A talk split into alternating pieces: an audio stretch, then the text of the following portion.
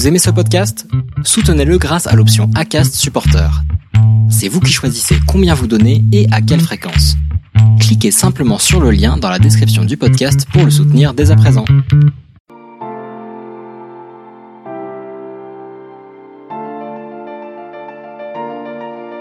fait, Barcelone, euh, pour moi, est la meilleure ville du monde.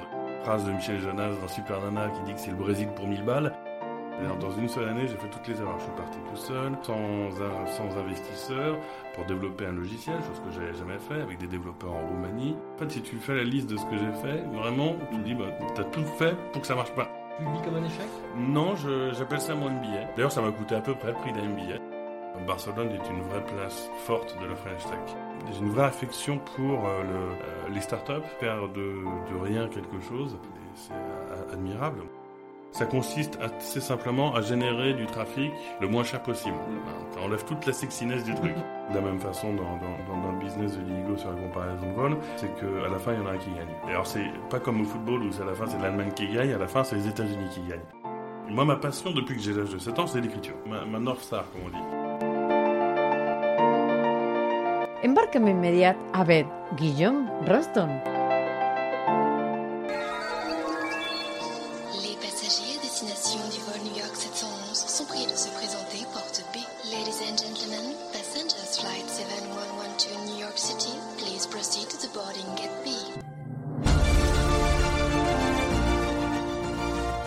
M'appelle Charles Briet.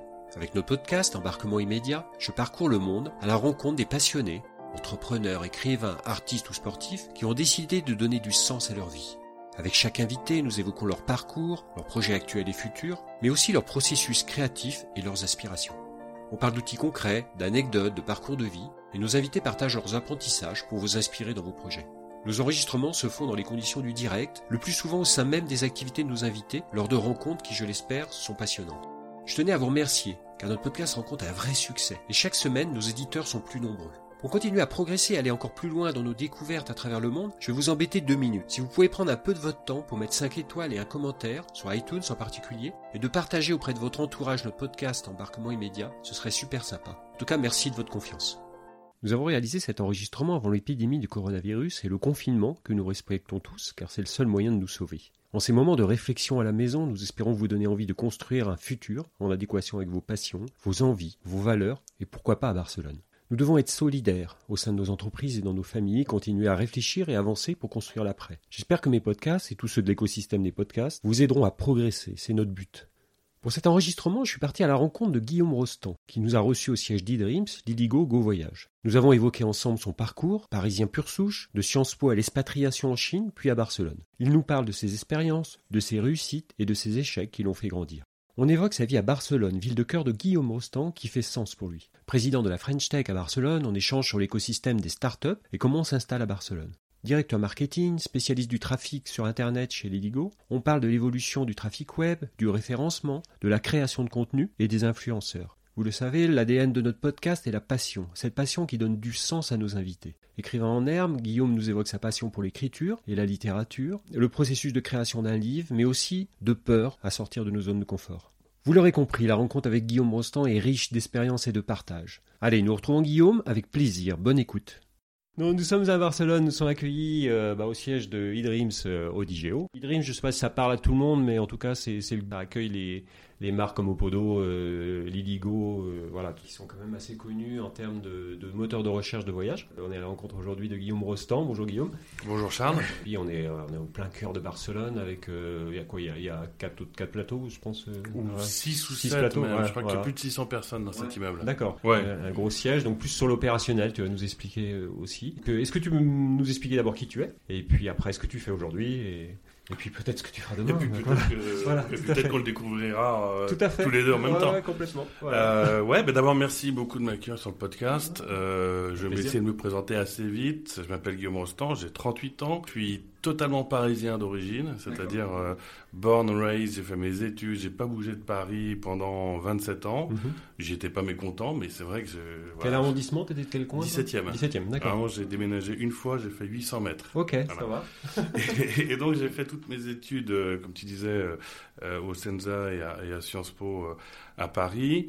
Après ces études-là, il se trouve que j'ai eu la chance, et on reviendra dessus, je pense, de, de travailler pendant deux ans dans l'édition aux éditions Grasset, qui était ma première passion. Mhm. Je pense que si on va Oui, oui. là-dedans, on, prend- on prendra un peu de temps. On va parler de passion, ouais, j'aime bien. Voilà. Et, euh, et donc j'aurais des choses à à dire là-dessus. Euh, et, et après mes études, j'ai commencé chez Énergie, groupe Énergie, pendant quelques mois. Ça n'a pas du tout été une expérience, euh, comment dire, successful, comme on dit. Je risque de faire pas mal de, de, de franglais parce que grave, parce que malheureusement c'est un peu la loi du jour maintenant. Et grâce à une ancienne euh, prof de, de, Sciences Po qui m'a donné la, la, la- la chance de pouvoir entrer chez Énergie, c'était mon premier job. Euh, Ça s'est pas passé merveilleusement, mais je suis resté. Dans de beaux trous, non C'est ça non Oui, ouais, ouais, c'est ça. ouais. ouais, Avec un management assez particulier quand même, je crois. hein. assez particulier. On était très euh, sales oriented, euh, alors que notre objectif était de créer une cellule de conseil un peu plus qualitative dans Mhm. un monde de commerciaux. Bon, la greffe a pas vraiment prise. Ouais, ouais. Mais du coup, en, en sortant de chez Énergie, j'ai eu la chance de découvrir euh, Internet. Internet globalement, c'est-à-dire que je suis rentré chez eBay, qui à l'époque, en 2006, était quelque chose d'assez d'assez gros. Et en fait, 2006, c'était un petit peu le, déjà le début de la deuxième vague d'Internet. C'était après la bulle, quoi. hein. C'était le redé- redémarrage. C'était exactement au moment où, où ces business commençaient à être consolidés et à, être des- et à être des vrais business. Ouais, complètement. Et, euh, et, et donc je suis rentré chez, chez eBay, j'y ai passé deux ans et demi, c'était très intéressant puisque tout en étant un monde ou un, business consolidé, c'était encore assez novateur, assez nouveau. Et comme il n'y avait pas de formation pour faire ce boulot, bon, on apprenait un peu sur le C'est et, Ouais. et c'était assez excitant. Au bout de deux ans et demi, eBay a décidé de recentrer toutes leurs, de centraliser toutes les opérations européennes à Zurich et à Londres. Donc ils ont globalement fermé les bureaux, euh, les bureaux parisiens, milanais ou, ou- ou je sais, je sais plus trop. Et, euh, et à ce moment-là, j'ai eu l'opportunité de pouvoir partir en Chine. Donc j'ai 27 ans et je pars en Chine. Moi qui travaillais dans le contenu, j'étais rédacteur euh, de, de contenu, je m'occupais de tout le contenu du site d'eBay France. Me voilà par un- une sorte de concours des circonstances directeur marketing online d'une start-up qui à l'époque était en, en pleine explosion qui s'appelle MyFab depuis la Chine, depuis Shanghai. Donc le, un sorte de switch à, à 360. Pour le Parisien de pure souche, euh, se retrouver en Chine en 2006, oui. Voilà. C'était C'était- un ouais, beau virage. hein. Exactement, c'était début, c'était début 2009. Ouais. Début 2009, j'arrive en Chine, j'apprends un job dans une boîte en pleine croissance où il a fallu que je recrute euh, 16 personnes de toute nationalité pour faire tout un tas de jobs. euh, Comme ça arrive souvent dans les startups qui sont en croissance, c'est que on sait pas trop pourquoi on les embauche, mais bon, on les prend parce qu'on a besoin de faire une tâche et puis on grossit, on grossit, puis du jour, puis un jour tu te dis tiens, j'ai une équipe de 16 personnes, j'ai 27 ans, euh, c'est assez marrant. Ça a duré un an et demi. La Chine, euh, ça a été une expérience extraordinaire parce que parce que bon, je veux dire un peu les clichés, mais c'était extrêmement dynamique. En 2010, c'était au moment de l'expo universelle. C'est des- des- c'est une vie qui te qui te fait avoir une anecdote par jour. Par exemple, euh, pour l'expo universelle, ils- ou ailleurs qu'en Chine, tu peux voir une euh, une ligne de métro entière construite en trois mois. C'est-à-dire qu'il n'y a pas de métro. Trois mois après, Il y a un il y a un métro. Ils ont déménagé toute une province. Ils ont dit, toi, tu, tu faisais des pâtes, maintenant tu fais un métro. Donc, euh, il y a, il y a- et voilà, il y a des histoires dans tous les sens. Et ça a été un réservoir d'histoires pour ma famille et moi, d'anecdotes dont on se rappelle encore des Donc t'es parti en Chine avec ta femme directement là-bas. Vous Ouais. êtes parti hein, en expatrié quoi en fait. Voilà, C'était ça. exactement. hein, ouais, ouais. Oui, on s'était marié un peu avant. Je me suis marié assez jeune et, euh, et, et avec- fort heureusement parce que la Chine est un pays, voire un continent qui peut un peu te faire tourner la tête là-dessus. J'étais marié et on a vécu cette expérience pendant une D'accord. Vraiment, ça, ça, ça va être la partie off record de la Chine. D'accord, oui, oui, Mais bon, oui. comme j'étais Ouais, marié, moi, je vais pas couper, hein, mais bon, Voilà. t'étais marié, donc t'assumes. Non, c'est parce que j'étais marié que j'ai pas connu Tout va bien, cette alors. partie-là, qui est la légende, mais qui est vraie. Enfin, on pourrait- je pourrais faire vraiment 6 heures sur la Chine tellement c'est un concentré de vie. Un an et demi, exceptionnel. Au bout d'un an et demi, à la fois la start-up euh, pour laquelle je travaillais, c'est beaucoup moins bien. Et puis aussi le rythme de vie que t'impose la vie en Chine. Euh, fait qu'au bout d'un an et demi, ça, Vous, ça vous, vous travailliez, c'était sur le marché chinois Pas du tout. Vous aussi Non, c'était sur le marché français En fait, c'était un, c'était un site qui s'appelait MyFab et qui fabriquait en Chine des meubles vendus en France. D'accord, ça va. Avec un modèle qui, qui était euh, direct usine, on va dire. Mhm. Donc en fait, tout était produit euh, en Chine, euh, envoyé par, euh, par bateau en France. Mhm. Mais il avait été décidé de centraliser les opérations, dont le marketing, dont, euh, ben, dont toutes les opérations. Euh, Sur le place. développement sur place. D'accord. Ouais. Moi qui a été, ça m'a offert une énorme, euh, Une, énorme opportunité, clair. c'est clair. professionnelle et puis une expérience de vie exceptionnelle. Et du coup, ça n'a pas pris vraiment Ça a été compliqué? Ça a été assez compliqué parce que euh, sur ce modèle-là, euh, il y, a énormément d'histoires. Ça a été moyennement géré, mais le fond de l'histoire, c'est que la logistique qui est dans le, la métier du e-commerce, si on reviendra sur ce que je fais aujourd'hui où je vends euh, du trafic, mais à l'époque, quand tu vends des canapés, la logistique est quelque chose qui peut euh, vraiment plomber ta boîte, dans le sens où bah, c'est faut avoir une, une, optimisation extrêmement fine des coûts, mhm. parce que c'est comme un, c'est un coût, comment dire, que tu, tu rajoutes et qui peut te surprendre. Dans le sens où, euh, bah, en plus c'était un modèle de, à la demande, donc il fallait qu'il y ait 100 commandes, pour passer, 100 commandes sur le site pour passer une commande au fabricant pour l'envoyer par bateau. Et, si on, était sur des délais, on était sur des délais super longs, donc, je suppose. Ouais, ouais, très très long, c'était très compliqué de récupérer la douane. Enfin, donc il y a eu beaucoup de choses qui n'ont pas marché, mais parce que le modèle était euh, très complexe. Et de fait, euh, de fait, de fait, ce modèle-là est quelque chose qui n'existe plus vraiment aujourd'hui. Donc c'était très novateur parce que c'est une super idée marketing, mais alors techniquement opérationnellement un enfer. Un enfer. Donc euh, on, est rentré en France parce que pour, pour tout un, un, un, tas de raisons. Et j'ai et on a très mal vécu le retour en France dans le sous tu as un peu pour ça que je parlais des 27 ans, tu passes 25 ans au même endroit, tu vas à l'autre bout du monde, ça t'ouvre un tas de perspectives d'horizon, tu rencontres des gens, il t'arrive des trucs incroyables, en, tout cas l'échelle de ta vie euh, de, de, parisien, et puis en rentrant, tu as l'impression de reprendre ta vie, ou qu'on te force quasiment à reprendre ta vie là où il était avant, c'est-à-dire là, avant la découverte. C'est la difficulté des expatriés qui reviennent, qui reviennent dans, dans leur pays, hein. il y a des accompagnements psychologiques pour certains, enfin, c'est une vraie difficulté de, de, de, tu pars, je sais pas si tu pars de 5 ans à Bali et que tu reviens à Paris, euh, il y a un vrai choc et c'est une vraie difficulté pour les familles, les enfants, c'est quelque chose de difficile. Oui, oui. Clairement quelque chose, effectivement. Alors comme il y a une petite teinte de, euh, de quoi tu le plains parce que oui, tu as été vivre à l'étranger, euh, c'est moins, voilà, c'est, euh, on, est presque honteux de sentir ce mal quelque part, mais c'est une réalité parce que, et, je pense que c'est le décalage d'avoir vécu des choses et vraiment de revenir un peu une sorte de casse-départ. Mm-hmm. Et puis il y a ce truc qu'il y a beaucoup de gens, moi je, à Paris, tu as beaucoup de gens qui disent j'aimerais bien vivre, partir vivre à l'étranger, mm-hmm. j'y arrive pas, machin, bon, et puis quand tu le fais et que tu reviens, vraiment, as presque ce sentiment de régression. Et puis, euh, et puis, euh, je me souviens d'être arrivé un jour de novembre devant chez nous avec notre carton de déménagement qui était arrivé. T'as pas envie. Non. Ah, t'as pas le feu sacré. Paris en novembre, c'est quand même gris. Hein le, ciel est bas quand même. Hein, le ciel est bas.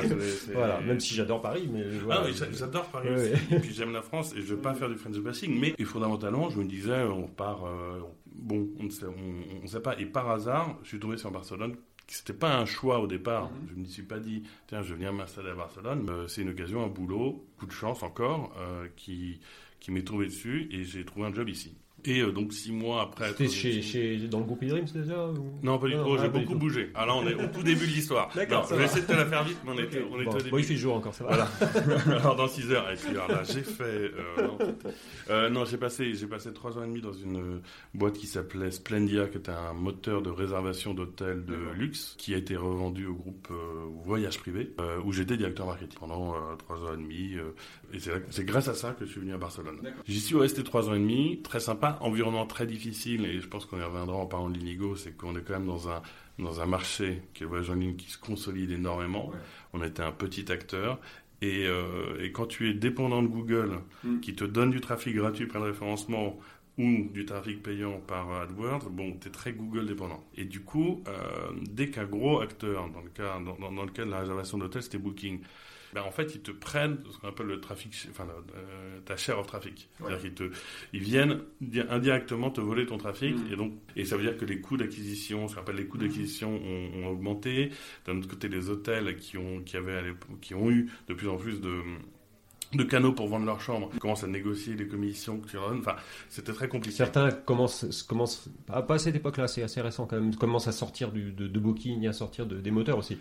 Hein, comme on a vu pour, pour, le groupe Accor, qui, qui, était une vraie décision de, de mettre en avant leur, leur, leur, site internet et de sortir de Booking. Et... Ça, ça c'était l'étape d'après, parce que c'est la, la, la, dominance de Booking, c'est assez, euh, j'ai tendance à dire darwinien, c'est que Booking grossit, grossit, grossit, devient monopolistique quasiment. Je crois que c'était jusqu'à 40% euh, des réservations des hôtels, 60% des réservations en ligne comme ça. Et forcément, ils, attirent l'hôtel en disant euh, on fait des commissions plus basses que les autres. Ils achètent tout le trafic du monde, donc ils te coulent par même occasion. Et puis, quand ils ont tout le trafic, ils disent alors on va venir, on va parler de la commission, et ça, la Et après, ils remontent les prix. Ouais, Voilà, ouais, les- ouais, ouais, c'est- classique. La méthode classique. Et, du coup, euh, du coup, nous, c'était juste un peu avant. Et, euh, et j'en suis parti en 2015 parce que comme après quelques années, donc dans ce monde digital qui est plein d'innovations, qui est très dynamique et très intéressant, j'ai eu le, j'ai eu la tentation de monter ma propre boîte, sur laquelle j'ai passé un an à peu près, euh, et qui À Barcelone, toujours? À Barcelone. J'avais décidé de Là, rester. là tu avais décidé de rester. Quand tu es arrivé à Barcelone, ça a été un coup de foudre dès le départ? Ouais, ouais, c'était un coup de foudre. euh, Ça a été un coup de foudre euh, parce que oui, c'est assez instantané parce qu'en fait Barcelone a, pour moi, est la meilleure ville du monde. Et du reste, quand je te disais que en, en, en, par- en y partant, j'avais pas l'idée d'y rester, d'y être encore huit ans plus tard, c'est qu'en fait c'est vraiment un piège à loup cette ville.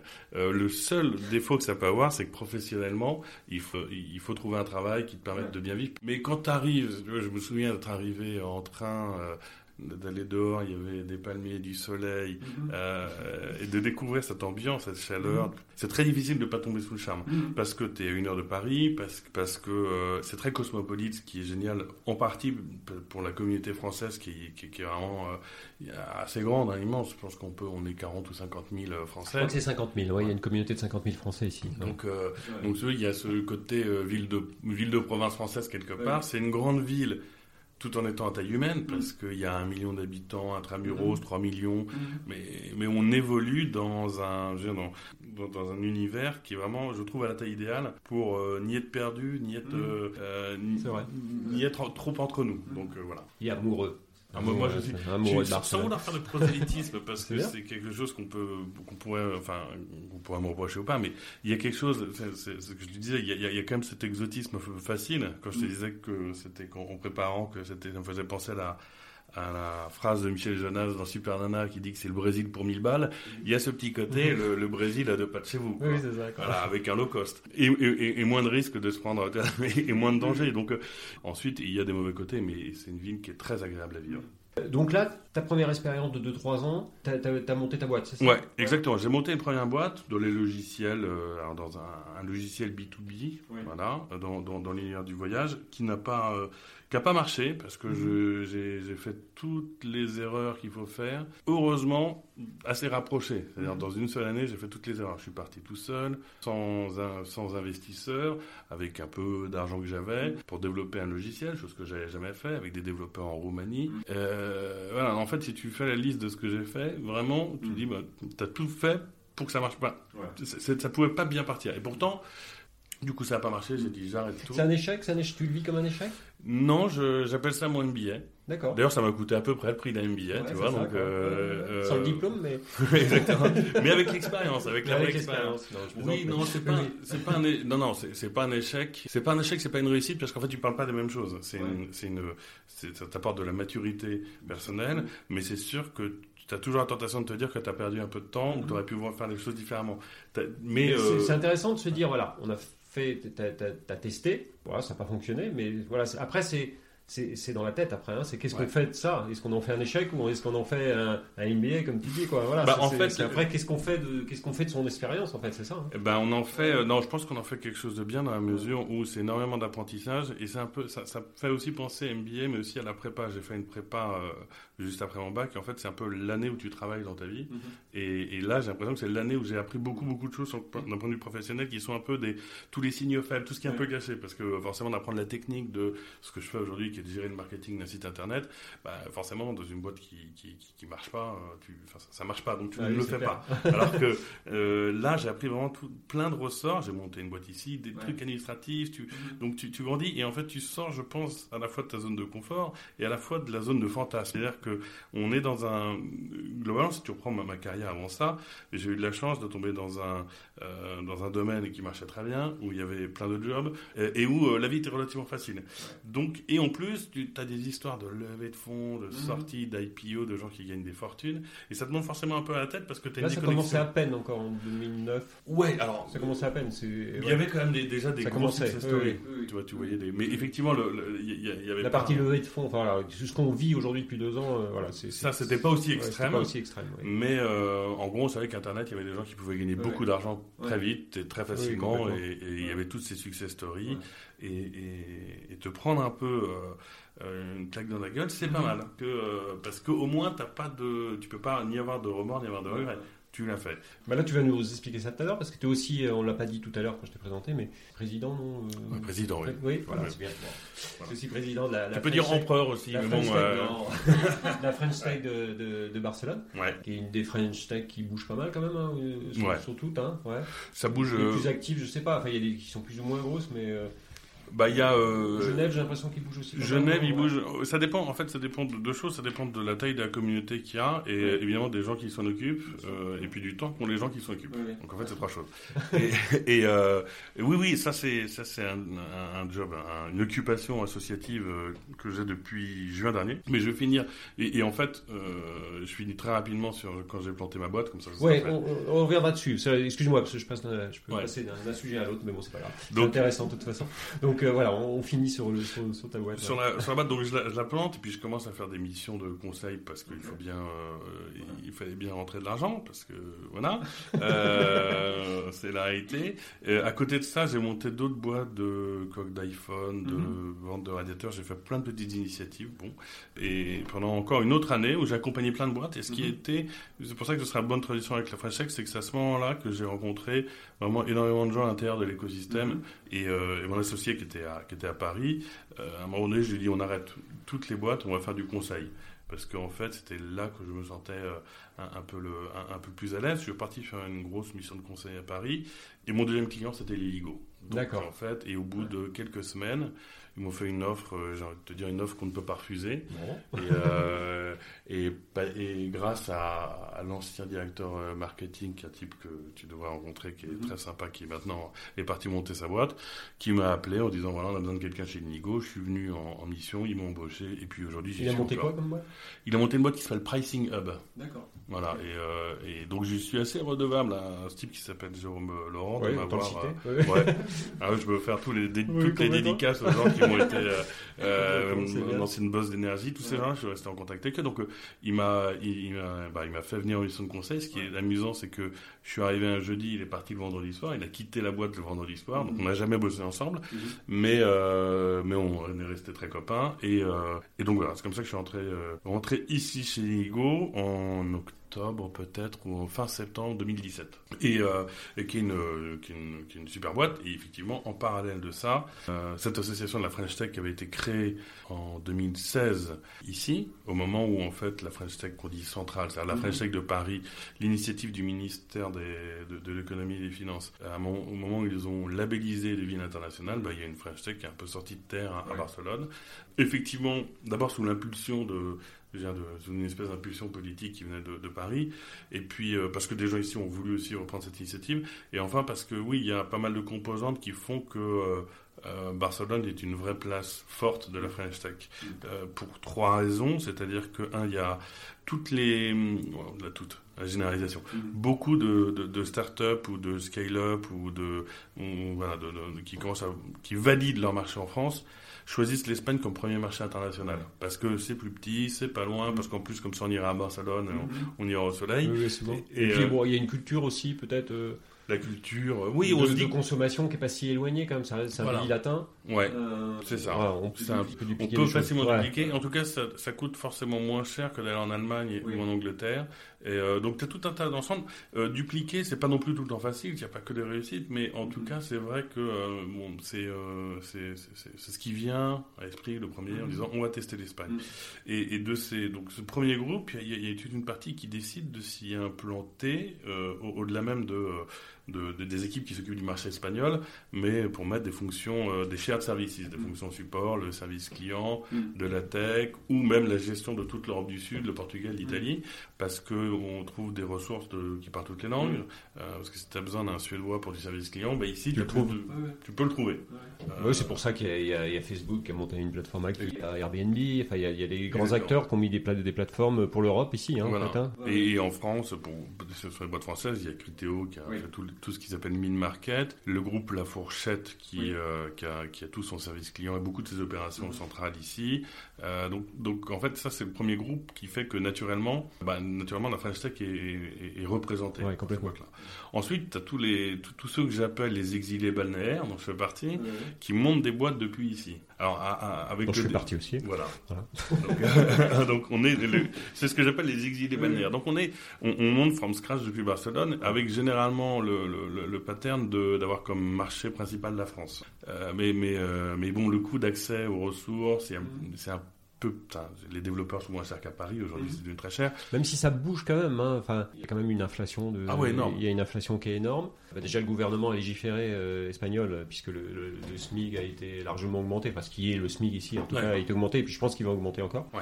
On va arriver sur des bases un peu françaises. Ah, arriver sur des, ba- bah, en fait, je pense qu'il y a la même, il y a presque. Salaire minimum, je Ouais, parlais en oui, tout cas. hein, ouais, Oui, oui. où on était plutôt à 800, on euh, était 700, à 800. Moi, je- 780, je Ouais, quand je suis arrivé, on était à 780. Aujourd'hui, on est à 1200, euh, 1000, Ouais. 1000, 1200. Enfin voilà. Donc, euh, donc forcément, c'est une inflation, euh, c'est une inflation sur les salaires, ça c'est clair. Clairement.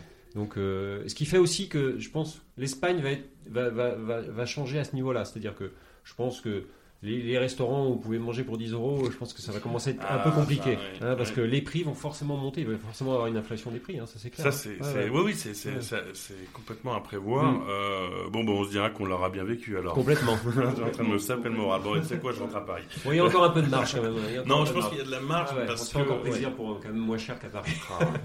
Oh, la bouffe est fabuleuse ici.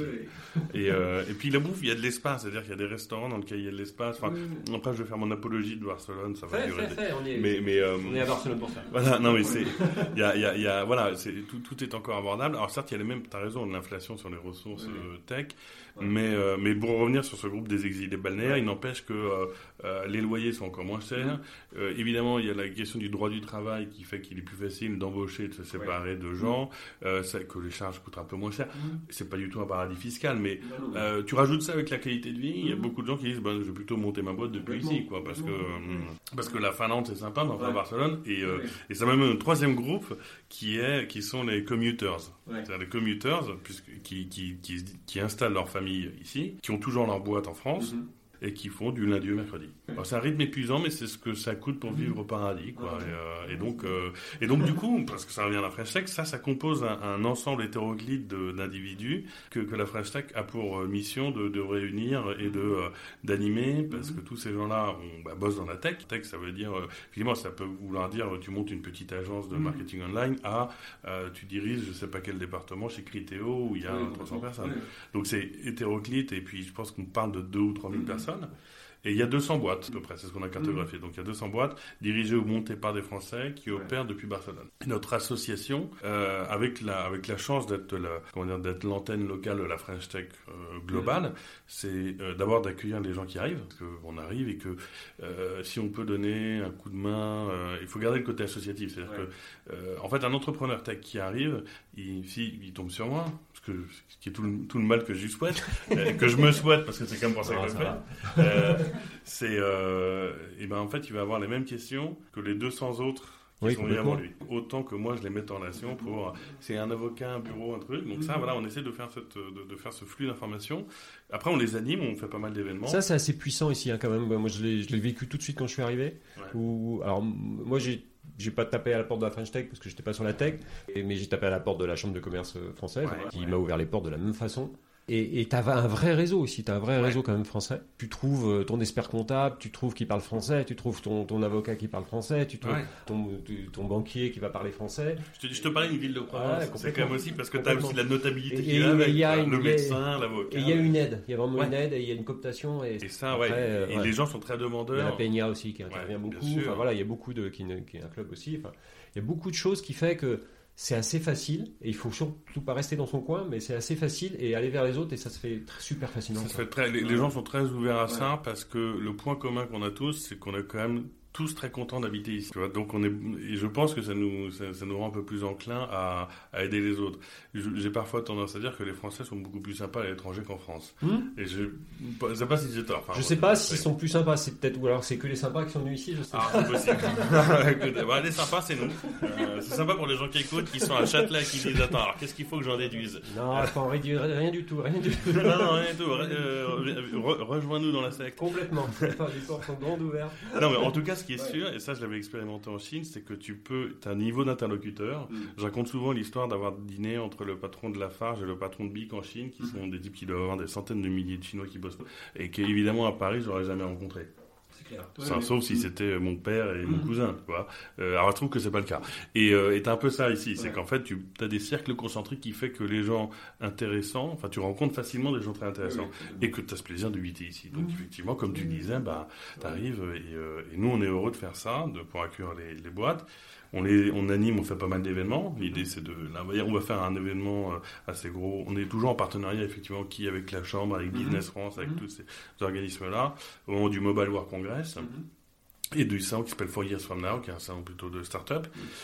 Et la troisième partie, c'est on essaie de développer de l'accompagnement dans la recherche de talent, parce que tout le monde te dira que- quand même qu'il a du mal à trouver des gens, euh, ou des gens qui ont du mal à trouver du boulot, euh, parce que c'est pas forcément très fluide. Mhm. Euh, ensuite, il y a euh, tous les jeunes, les projets qui peuvent chercher à faire du business développement ou chercher à lever des fonds. J'essaie de travailler sur une sorte d'accompagnement au projet euh, très early stage. Comme...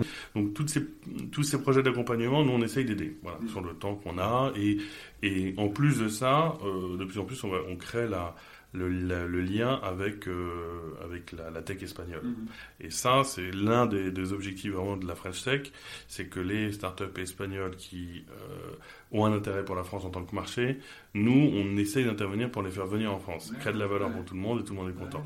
Et c'est assez passionnant, même si j'ai, euh, même s'il faut arriver à, à comment dire, à gérer son agenda pour pouvoir dégager du temps, mais c'est assez passionnant parce que parce que vraiment moi j'ai une j'ai une vraie affection pour euh, le euh, les startups, au-delà même de l'argent qu'ils gagnent, au-delà même du succès, mais euh, faire de, de, de rien quelque chose, euh, c'est admirable. Moi, je n'y suis pas encore arrivé, mais j'ai la chance d'avoir investi dans quelques boîtes qui, qui y arrivent, et c'est et c'est beau. Bah, c'est mercantile, si tu veux, dans un certain sens, mais, mais bon, c'est une aventure, c'est quand même des aventures humaines, et ça, il y en a pas mal qui émergent ici.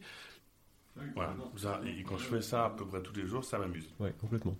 Alors chez les Ligo, qu'est-ce que qu'est-ce que tu fais Voilà. et- Alors chez est Ligo, je m'occupe du. euh, chez Ligo, j'ai fait plus, j'ai fait pas mal de choses parce que j'ai été dans- en- embauché dans une mission, on va dire, de restructuration au départ, euh, en compagnie d'au- d'autres personnes, pas mal repris, repris la boîte, et maintenant je m'occupe surtout du marketing. Alors du marketing, di- directeur marketing pour euh, ce qu'on appelle un pure, un pure player, en gros un site internet. Ça consiste assez simplement à générer du trafic le moins cher possible. Voilà.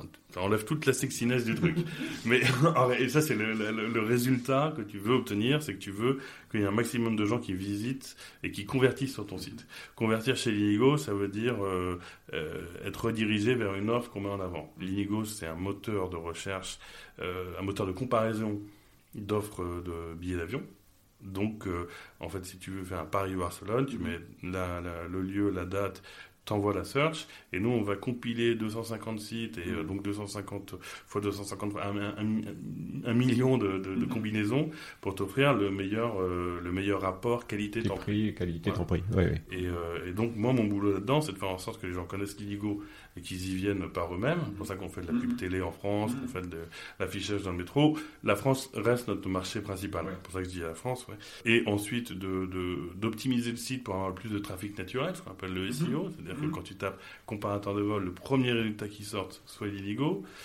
Et ensuite, j'achète beaucoup. D'essayer de donner le moins d'argent possible à Google, quoi. En gros, c'est ça? Alors ça, oui. Euh, ça, c'est d'essayer encore de donner le moins d'argent possible à Google. Parce qu'effectivement, la troisième partie, Et là, ça c'est... doit être un gros budget chez vous, je suppose. Ouais, euh, c'est notre assez gros budget. ouais. On est, euh, on est en plusieurs dizaines de millions d'euros, quoi. Mhm. Et euh, ouais, ouais, et Google, Google, Facebook, et c'est être. ben, maintenant, c'est devenu, si tu veux, un travail. Comme fois, quand j'ai commencé il y a 10 ans, c'était un travail. Euh, je ne vais pas dire simple, mais c'était, il y avait des ordinateurs de bureau, limite encore avec le tube cathodique derrière. Voilà. Euh, on est passé au mobile. Ouais. À l'époque, il n'y avait pas, euh, comment dire, les Gafa qui évoluaient en, en- dans des écosystèmes fermés. C'est-à-dire que Google- Facebook, il y a 10 ans, nous envoyait plein de trafic. Aujourd'hui, ils veulent garder le trafic pour eux. Google, c'est pareil. Donc tout ça, c'est très complexifié et devenu ultra mathématique et algorithmique. Donc, et très très compétitif. Donc, c'est- alors que c'était un Eldorado, c'est devenu quelque chose de chirurgical. Comment ça évolue sur, euh, sur la recherche de, flux comme ça? Vous êtes toujours sur, sur Google, Facebook, vous avez une évolution sur Instagram aujourd'hui qui est un des gros acteurs. Est-ce qu'il y a d'autres d'autres choses aujourd'hui qui, qui On sont en train. Ouais. Alors il y a TikTok. On a, l'impression qu'on arrive un peu à la fin d'un. Un peu, ouais. Hein, ça- c'est un peu usé. Enfin, je sais Bah, pas. C'est-à-dire Ouais. que c'est un peu usé. euh, dès, un dès peu qu'il- usé. dès- dès qu'il y en a qui. Non mais t'as raison. d'argent, mais. Euh, non mais c'est-à-dire qu'en fait le problème c'est le, le, le, le système, je vais presque dire le système con- concentrationnaire, même si bon c'est pas forcément très heureux de, de, de ces boîtes-là, fait que non seulement elles gardent le trafic pour elles-mêmes, elles sont en position de monopole, Mm. mais que quand un acteur émerge, Instagram, WhatsApp, machin, ils le rachètent. Et ils peuvent le racheter. euh, Mm. euh, on a tous, on s'est tous dit en 2012 quand ils ont racheté un milliard Instagram qui faisait 0 euros, Mm. voire 0 dollars, on s'est dit, folie, il- quoi. voilà, Ouais. et regarde ce que ça fait maintenant. Donc en fait, le truc, c'est qu'ils ont pouvoir, du, quand tu vois leur valorisation bour- boursière, le cash qu'ils ont, bah, si tu as une bonne idée, ils vont l'avoir, ils vont la prendre et soit se l'approprier YouTube. Donc en fait, il y, a des- il y a encore des possibilités, mais c'est vrai que à l'int- à l'extérieur de l'écosystème des GAFA, c'est extrêmement compliqué parce que à eux tout seuls, ils représentent, euh, bah, je sais pas, 80% de la pub online ou peut-être plus. euh, euh, et euh, voilà. Et, et, je et je sais pas quel est le pourcentage de trafic qu'ils représentent, mais en plus, quand tu vois que Google vient de dire qu'ils enlevaient les cookies, qui sont des éléments de, publicitaires de Chrome, qui est 60% des navigateurs dans le monde, là, c'est, enfin, ils, maîtrisent la chose. C'est-à-dire qu'ils doivent nous regarder en disant, ils sont marrants, ils, ils- ils- ils se battent dans leur euh, Et on voit que les autres, ils n'y arrivent pas, quoi. Enfin, il y, a le- il y a le- il y a le moteur de recherche français. euh, Quant. Ouais, Ah, qui, qui, qui- qui a des difficultés aujourd'hui. Enfin voilà, et Bah, c'est- mais- euh, Tu sais, ça, c'est de notre faute. Hein. On n'avait qu'à pas être 97% des, des, des, de- des- des Français à n'utiliser que Google, comme parce que on a créé, on a creusé un peu notre propre tombe. Alors, on va pas être aussi dramatique, mais il se trouve que quand tu dis qu'il y a rien de nouveau qui arrive, euh, bah, c'est effectivement parce que euh, ces choses nouvelles, on les a, qui étaient Google, Amazon à l'époque, on les a grossi, on les a laissé grossir, grossir, grossir, jusqu'au moment où en fait, t'as l'impression qu'ils bouchent un peu le tuyau. Tu vois. Et euh, les concurrents, Yahoo a fait toutes les erreurs qu'il fallait peut-être pas faire à un moment. Enfin voilà, enfin.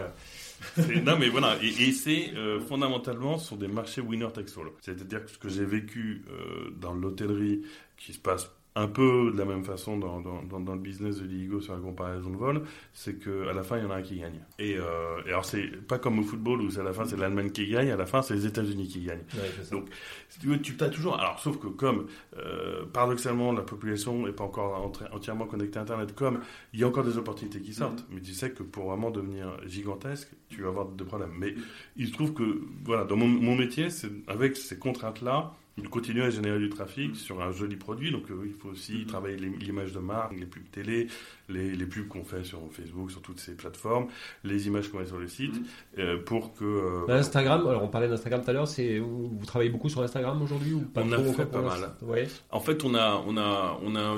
Pour une marque, c'est quelque chose qui est, qui est, qui est incontournable aujourd'hui. Ça dépend du type de marque. Si, euh, si tu fais du e-commerce de petits produits fashion, ça va bientôt devenir, pas, je vais pas dire ta première source de trafic, mais quasiment. C'est-à-dire que si tu es dans de la bijouterie, le truc et que tu pas un bon Instagram, euh, bah, tu, tu, c'est, pas que tu disparais, mais tu auras une énorme opportunité. Oui, parce qu'aujourd'hui, tu as encore la possibilité d'avoir ce qu'on appelle un taux de reach relativement important. C'est-à-dire, le taux de reach, c'est euh, comment est-ce que tu peux avoir de la visibilité sur ton produit ou, ton contenu sans avoir à payer Instagram pour apparaître sur le, dans le feed de l'utilisateur. Tu peux encore en obtenir euh, gratuitement, ce qu'on appelle c'est de l'organique.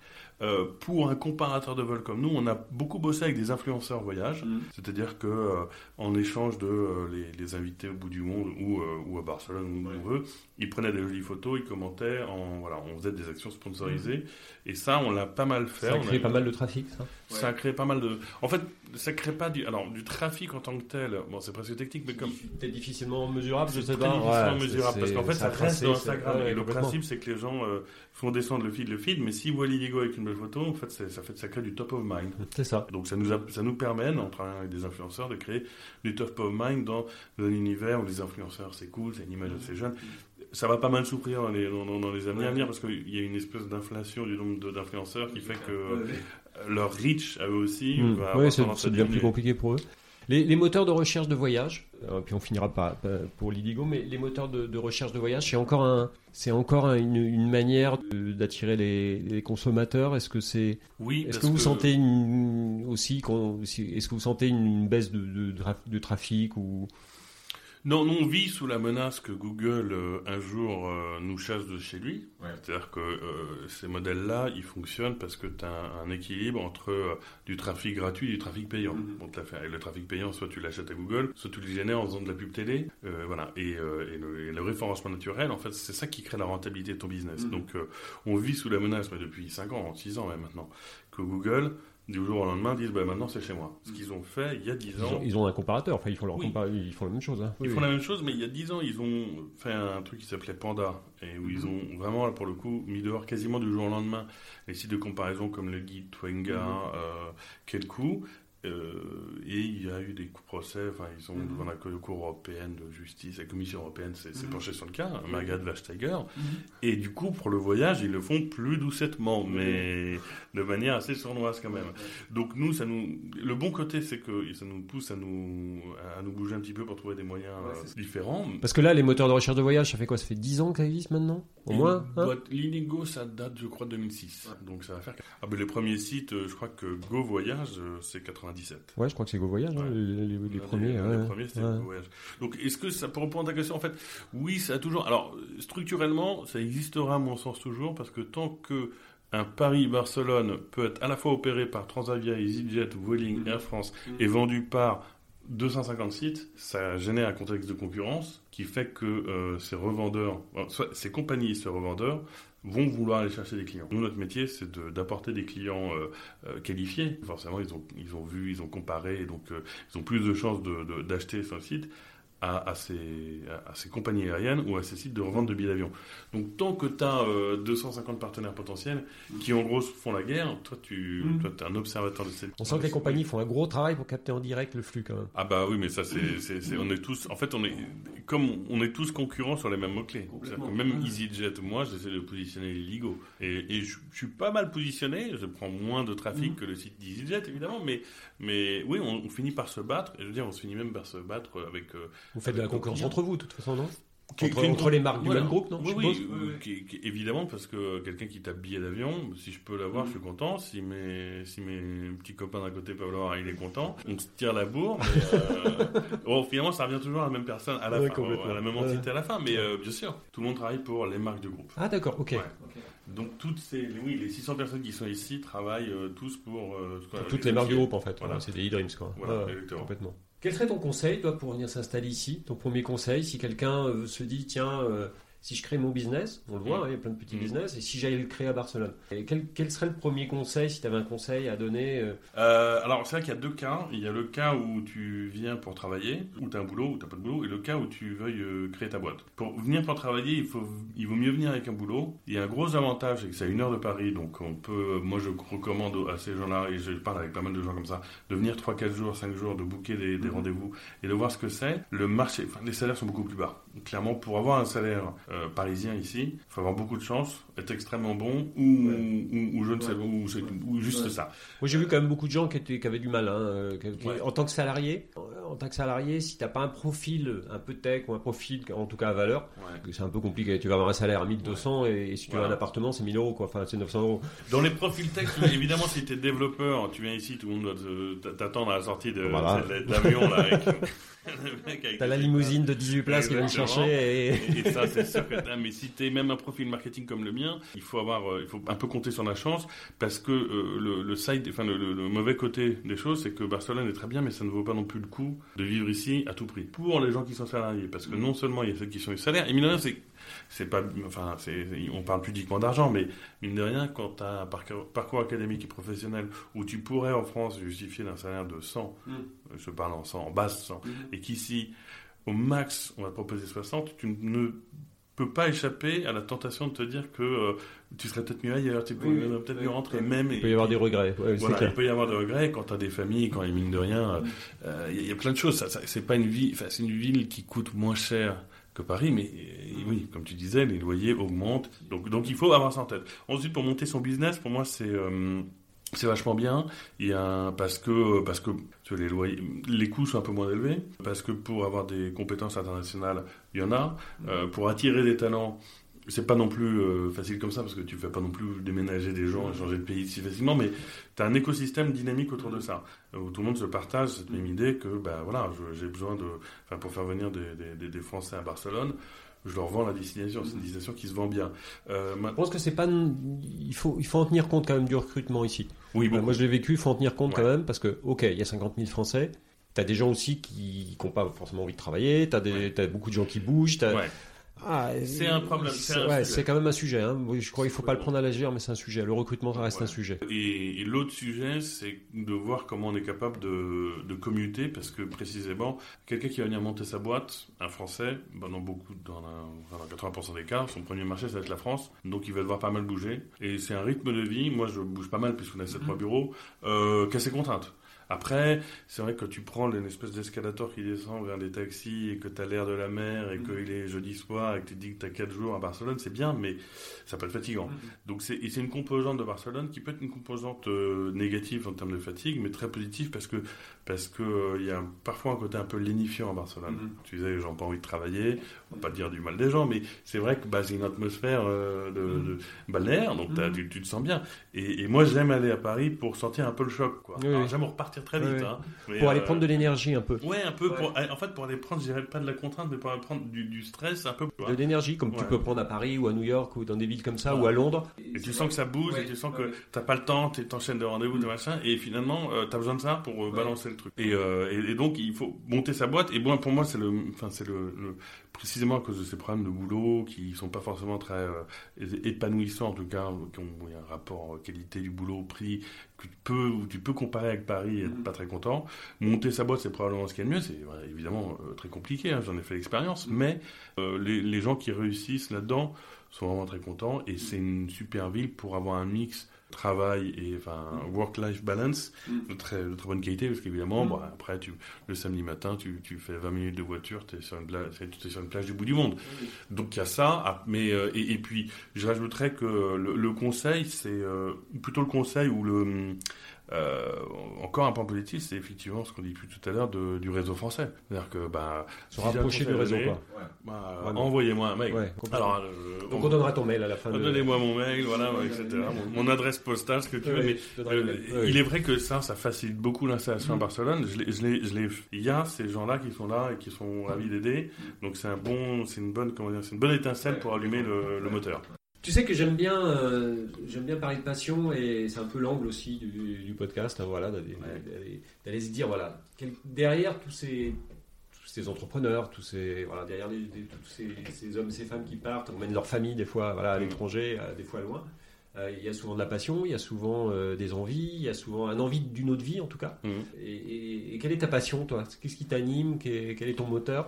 Alors, euh, c'est toujours, c'est, marrant parce qu'effectivement, on, on- on se pose tous cette question en permanence, je pense. Alors non, moi, j'ai pas euh, traversé euh, l'Atlantique en trottinette, donc j'ai pas cette espèce de truc. Ça va être compliqué, mais. Ouais, ouais. J'ai essayé, bon ben euh, voilà. Ah, t'as pas réussi en fait Bah non, j'ai pas réussi. Je suis pas allé très très loin. hein. Non mais j'ai pas ce truc overachieving et, et c'est vrai que quand, quand, quand tu vas proposer de venir sur le podcast ou en règle générale, il y a une vraie distance entre bah, les gens qui sont très mis en avant pour des exploits et les gens bah, qui sont plus dans une vie normale. Mais, mais au-delà, mais, mais du coup, ma passion, alors je dirais que euh, mon objectif de vie, c'est aussi un peu un problème de Barcelone, c'est qu'on est quand même pas mal sur la qualité de vie, sur ce qu'on cherche. C'est-à-dire que ça là-dessus, j'ai eu la chance de trouver le cadre de vie dans lequel aujourd'hui je vois aucun problème. Donc j'ai pas ce truc en disant un jour je partirai bien. euh, voilà. Peut-être que je le ferai. Peut-être qu'il faudrait que je me bouge pour le faire, mais ma vie, euh, me- enfin moi je suis ravi ici. Je pense que ça, on l'a compris. Ça va. Ensuite, en, en termes de Ça, passion, passé. en termes de passion, bah, ma première passion, ça a été euh, la littérature. Euh, et comme je te disais tout à l'heure, parce que j'ai- eu la chance, c'est pas j'aime le cinéma, les livres et, et les voyages que tu m'envoies d'un CV. Euh, même si j'aime la littérature, le cinéma et le voyage, et que je le mets en bas Non, d'un CV. quand je parle de passion, c'est quelque chose que- qui, qui te porte quand même. Ma première voilà. passion et ma passion et, et la, et la passion qui me, à laquelle je reviendrai un peu un jour, j'espère, euh, quand j'aurai le temps et puis quand j'aurai la structure mentale pour le faire, pour le faire un peu comme, enfin, on va- faire un parallèle rapide avec le. Je te réponds, c'est l'écriture. Et je te fais un parallèle avec monter une boîte, c'est que je pense que je me mettrai à l'écriture d'un livre quand je sortirai de la zone de fantasme. Et, pour me- et ça veut dire avoir le temps de le faire. Et le temps, je l'ai pas pris ou je l'ai pas eu jusqu'à maintenant. Mm. Et j'espère l'avoir un jour. Et moi, ma passion, depuis que j'ai l'âge de 7 ans, c'est l'écriture. Et puis, ça a été un peu plus tard la lecture. Mais à partir de 7 ans, je me suis mis à écrire des trucs Mm. que étaient en gros du plagiat de ce que je disais à l'école. Mais bon, euh, ça, ne- ça ne s'est pas su. Ouais, Euh, ouais, voilà. et et, et une et, ma passion de, de- et du coup ça a été euh, la lecture a été ma passion je pense de l'âge de on va dire 14 ans à probablement 27 ans quand je suis arrivé en Chine et où là j'ai arrêté de lire j'ai j'ai dû lire entre 2 et 3 livres par semaine et dans cette euh, et j'ai eu la chance de pouvoir bosser pendant mes études à Sciences Po chez chez Grasset aux éditions Grasset. Et ça ça a été l'expression de ma passion. Et, et là où je suis un peu un enfant gâté c'est que ça je l'ai vécu euh, à 21 23 ans Ouais. après, j'ai cherché un peu à rester dans l'édition parce que j'adorais ça, j'ai tout hein. Je- J'emballais des, j'emballais des livres qui partaient euh, dans les librairies, j'organisais des rentrées littéraires avec des libraires à les chercher à la porte. J'ai réécrit des manuscrits, j'en ai, lu beaucoup, très très mauvais surtout. Euh, bref, j'ai un peu tout fait. J'étais l'homme à tout faire des éditions Grasset, euh, donc il y a maintenant 15 ans. Et, et puis, non seulement y j'ai pas pu travailler, mais je pense qu'il y a deux facteurs qui ont fait que c'est plutôt une bonne chose. Premier, c'est que tant que c'était une sorte de stage, euh, alternance, euh, j'avais le droit de faire ce que je voulais et j'entrais dans aucune tension politique et le milieu littéraire, même s'il a perdu de sa superbe par rapport aux années 50, 60, 70 et même 80, ça reste un panier de crabes. Et je pense que j'étais pas celui qui avait les plus grosses pinces. D'accord. Euh, et, et- et ça m'aurait pas, et j'aurais pas aimé ça parce Ouais. qu'en fait, tu confrontes ta passion. Et je me demande comment les gens qui vivent là-dedans, enfin, je le sais parce que je les ai vus, euh, vivent avec cette espèce parfois d'amertume. Mhm. C'est que tu vis ta passion, mais tu envoies aussi les décors qui sont pas forcément. euh, voilà, c'est un panier de crabes parce qu'il y a un peu d'influence, il y a un peu d'argent, il y a un peu tout ça, il y a des intellectuels, mais, mais j'ai eu la chance de rencontrer des gens extraordinaires. À 20 ans, ben, je pense que j'ai été un privilégié incroyable parce que euh, moi, j'ai pu discuter avec euh, tous les auteurs et tout ça, c'était génial. Et, euh, et, et la deuxième chose, c'est qu'un un ami de mon père, quand, quand je cherchais un mollement du boulot dans l'édition, après avoir fini Sciences Po, m'a dit c'est très bien l'édition, mais tu pourras pas emmener ta femme et tes enfants en vacances. Parce que c'est évidemment un métier qui paye très mal et, et c'est un peu pour ça, enfin, ou alors hein, dans très très peu de positions. Et, et- et on parle un peu d'argent, mais c'est vrai que c'est ça. euh, Je suis sorti de ce rendez-vous, je me suis dit ok. Mhm. Euh, est-ce que c'est un peu, il y a vraiment un parallèle avec ce que je te disais sur est-ce que Barcelone vaut Mhm. ce que ça coûte d'y vivre versus autre chose, c'était ce même sentiment. C'est-à-dire que adoré, et ça, c'était ma passion. Donc j'ai pu vivre de ma passion au meilleur moment de ma vie, parce que j'ai pas eu à en subir les, les effets négatifs et collatéraux. Donc ça, c'est ma... Ben voilà, je, je pense que j'ai répondu à tes questions. Ouais. Alors, si, si on va un petit peu plus loin, parce qu'il y a l'édition et il y a l'écriture, c'est deux choses qui Ouais. sont différentes. Mais l'écriture m'a amené à la lecture, qui m'a amené à l'édition, et, et- et ça me ramènera, j'espère, à l'écriture. Ça serait quoi ton, ton rêve ultime? Ça serait, ça serait de, de- de pouvoir écrire un livre, c'est ça? Un En premier plus- roman Ouais, euh, un premier roman, euh, Ou un oui, essai, je sais ou pas. un essai. euh, bah, Qu'est-ce ça qui t'empêche de le... J'aime bien cette question, mais ça c'est peut-être pousser un peu dans tes retranchements. Qu'est-ce qui t'empêche de le faire aujourd'hui? Parce que quand, tu- quand tu dis, euh, voilà, j'ai pas forcément le, le temps psychologique ou, ou j'ai pas pris le temps, enfin, c'est ce moment-là, tu sais, de bascule où tu te dis, voilà, j'ai une passion, j'ai un rêve, et je bascule sur ce rêve ou j'y bascule pas. Et, et, et, et que tu te dis, cette bascule-là, tu vois, c'est comme quand on se dit, voilà, je vais monter ma boîte ou je vais créer Mm. ma boîte, tu, tu passes sur cette bascule en fait. Ouais. Tu te dis, à quel moment tu vas y aller? À quel moment tu vas sauter dans le bain? Euh, Alors, à part moi, rien ne m'en empêche. Ouais, c'est ça. Mais euh, écoute, mais en, en revanche, le- la liste d'excuses que j'ai pour pas le faire est gigantesque. Non, à part des moi. cahiers, c'est ça. Voilà, oui, j'ai des cahiers Mais d'excuses. comme tous, hein, Voilà. c'est pas, Ouais. je pense qu'on est, passe tous par là. passe tous par Ouais, là. en fait, Parce qu'il y a euh, des peurs derrière ça. il y a des, en fait, le, le principal, Je crois que c'est ça, le- hein. le principal truc, c'est la peur Ouais. de, euh, la peur et puis euh, la, peur avant tout de pas arriver jusqu'au bout ou de faire vraiment des trucs nuls. j'ai envie de te dire. C'est c'est la peur Ouais. du regard de l'autre. Je vais te donner une meilleure, une, réponse. Je pense que la meilleure réponse, c'est que euh, quand on écrit, je pense que, euh, un, évidemment, faut surmonter la crainte et, et avoir l'énergie qu'il faut mettre Mm. derrière, parce que si tu le fais, tu le fais bien. Mm. Alors, j'ai fait, j'ai fait beaucoup de débuts, mais c'est surtout euh, qu'à un moment, je me suis rendu compte, quand je commençais à écrire à 20 ans, que ma vie n'était pas suffisamment intéressante pour en remplir des bouquins. Et on a un peu, je pense que les, les, les vrais romanciers, entre quelques guillemets, sont soit des gens qui savent raconter des histoires n'ont rien à voir avec eux, soit qui savent très très bien raconter leur vie. Et, euh, et j'avais un peu l'impression de pas être passé au-dessus de, en fait, j'écris pour parler de moi, et, euh, et même si j'écris bien, que j'ai mon style, j'ai du mal à rentrer vraiment dans la littérature. Et, euh, et ça fait un peu longtemps que je me suis pas remis, mais, mais je pense qu'il y a aussi ça, c'est qu'il il faut savoir être un raconteur d'histoire. Et pour être un raconteur d'histoire, c'est presque aussi compliqué que, que- comment dire que pour l'écrire. C'est pour savoir la raconter. Tu vois, que la, la- la- la subtilité, c'est que voilà, il faut avoir de l'imagination, il faut, être- faut savoir créer un cadre. C'est beaucoup de travail et c'est euh, et c'est quelque chose où je me dis hmm, peut-être que la vie m'est pas encore passée assez dessus D'accord. pour que je puisse raconter des histoires. Au fond, il y a un peu de ça. Le côté nombriliste de l'écriture, c'est un, une, alors c'est c'est mon excuse Oui. la plus défendable. D'accord. Donc, euh, et, et- et mais c'est vrai en partie. Je me- si tu relis pas mal de trucs que j'ai écrits, c'est des espèces de babilles d'adolescents. Mais, euh, mais les histoires que j'ai envie d'écrire, je, je- je- je reste persuadé qu'elles continuent à bouillir en moi, mais que, comment dire, mais que la, Quelqu'un d'autre a lu ce que tu as écrit? Ouais. Bon, D'abord, j'ai beaucoup écrit pour draguer ma femme, donc déjà elle, à Bon, bah, ça a fonctionné déjà. Ça a super bien Bon, bah, marché. alors, tu vois. Et finalement, finalement, on est bien. Euh, oui, oui, j'ai fait lire, ouais, j'ai fait lire. T'as fait lire sur des gens de l'édition Et je l'ai fait lire à un éditeur avec qui je m'entendais bien et qui a- m'a donné un retour positif. D'accord. Que je ne doute pas, c'est très prétentieux ce que je dis, mais heureusement ça va être contrebalancé par euh, quand même une certaine stérilité productive puisque j'ai rien écrit, mais je doute pas que d'en avoir les capacités. Tu vois, d'avoir la Il t'a, capacité. il t'a pas dit, il t'a pas dit, il y a personne qui, qui, qui t'a dit aujourd'hui, euh, écoute, euh, laisse tomber ton rêve, euh, vas-y, reste dans la marketing Non. parce que Non, non, mais, mais, mais je, je- je dis que ça fait. Alors, après, la vérité, c'est que j'ai. Euh, bah, t'as une vie professionnelle, t'as une famille, euh, t'as as des choses qui font que euh, tu vas même plus essayer de le faire. C'est une erreur, mais je veux dire, t'as t'as des. T'as des je sais pas si c'est des erreurs, c'est des chemins, enfin c'est des, chemins, de vie. voilà. enfin. Mais je, Ouais, non, ouais. mais en fait, et, au fond, le- je me repose quand même sur le fait que j'y retournerai un jour, c'est sûr. Mm. Au même titre que je recommencerai à lire autant que j'ai lu, c'est-à-dire que dès que j'ai deux semaines de vacances, je, je lis deux bouquins par, par jour. Mais, euh, mais non, je sais que c'est mon étoile, tu vois, ma, ma, ma North Star, comme on dit. Ce serait quoi une réussite pour toi? Ça serait, ça serait d'être publié ou ça serait de vendre beaucoup? C'est différent encore. Ce serait de finir le livre. Ouais, c'est ça. Même pas d'être publié, je fous. Bon, en fait, c'est- c'est- c'est- je reviens sur. J'ai j'ai vécu le truc de l'édition. Évidemment, j'aimerais que ce soit. Il y a une reconnaissance quand même de, Voilà. de, de, de ce que tu as envie de faire. Mais j'ai- C'est très bien, mais je pense que c'est il y a trois étapes et que chaque étape a son prix particulier. Mm. T'as finir, et être fier de ce que t'as fait. T'as publié, et si Mm. tu publies dans une grande maison, t'en passes encore. Mais là, tu passes dans, euh, dans un autre groupe. Et ensuite, il y a avoir du succès. Mais si tu fais, si tu fais pas l'étape 1 parce que tu veux tout de suite l'étape 3, tu n'y arriveras jamais. Donc moi, je reste sur l'étape 1. Mon Ouais. truc, c'est de me dire, bon, est-ce qu'un jour, j'arriverai à pondre 240 pages d'un roman lisible Et puis il y a peut-être l'étape petit 1, voilà, de, de- de- d'acheter un papier et, Voilà. et un crayon et, et s'y mettre. Tes deux trois auteurs préférés, ça c'est. Alors, j'ai... Ouais, ah bah... euh, T'en as beaucoup, je pense, mais si, si on pouvait avoir Mais des auteurs j'ai préférés. deux, j'ai deux, j'ai j'ai- deux, deux affections particulières. J'ai une affection particulière pour la littérature américaine des années euh, 30, 40, 50. Globalement, Hemingway, Fitzgerald et Mhm. et, toute la bande. Un peu contemporaine, euh, Paul Auster, je te John suis. McInerney, Ouais. mais, Ouais. mais quand j'ai lu, je me souviens d'avoir 100%. lu euh, Le soleil se lève aussi. Je pense que je devais avoir 14 ans d'Hemingway et pff, ça m'a ouvert un truc. Et bon, Fitzgerald, c'est au-dessus du lot.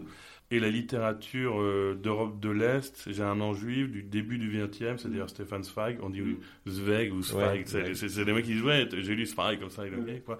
Non, le- le- c'était donc euh, qui, a fait des, des biographies exceptionnelles, des romans géniaux, et il y a toute une bande d'Arthur Schnitzler, Chandor Marais, qui sont généralement des juifs hongrois ou, enfin, de Budapest ou de, ou de Vienne, euh, qu'on produit Joseph Roth, La Marche de Radetzky, c'est fabuleux qu'on produit une littérature avec un style génial et euh, la description de la fin de l'Empire austro-hongrois qui est... euh, Bon, il faut que je découvre ça là, Ah parce ouais. que là, c'est pour moi, c'est. bah, oui, Joseph. Roth, euh, c'est euh, très puissant parce que euh, il y a ce mélange de, de, de style, d'expression de la mélancolie et de tournant de l'histoire. Parce que euh, vivre à Vienne en 1900, c'est-à-dire que Freud est vivant. C'est-à-dire que tu peux le croiser en sortant Oui, d'une boulangerie. ouais. Quoi.